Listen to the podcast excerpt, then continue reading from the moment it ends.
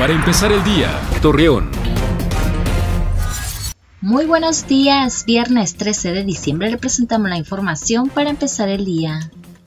Rafael Mora Garza, director del Centro de Integración Juvenil de Torreón, indicó que Coahuila se encuentra dentro de las 10 entidades con mayor porcentaje de personas fumadoras.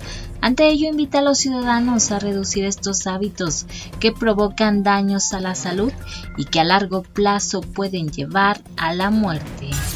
Hoy en los próximos días se pronostica que continuará predominando el frío para la comarca lagunera, con temperaturas mínimas de los 8 a los 10 y máximas de los 26 a los 29 grados centígrados, cielo despejado a nublado y viento en calma, así lo informó la Comisión Nacional del Agua.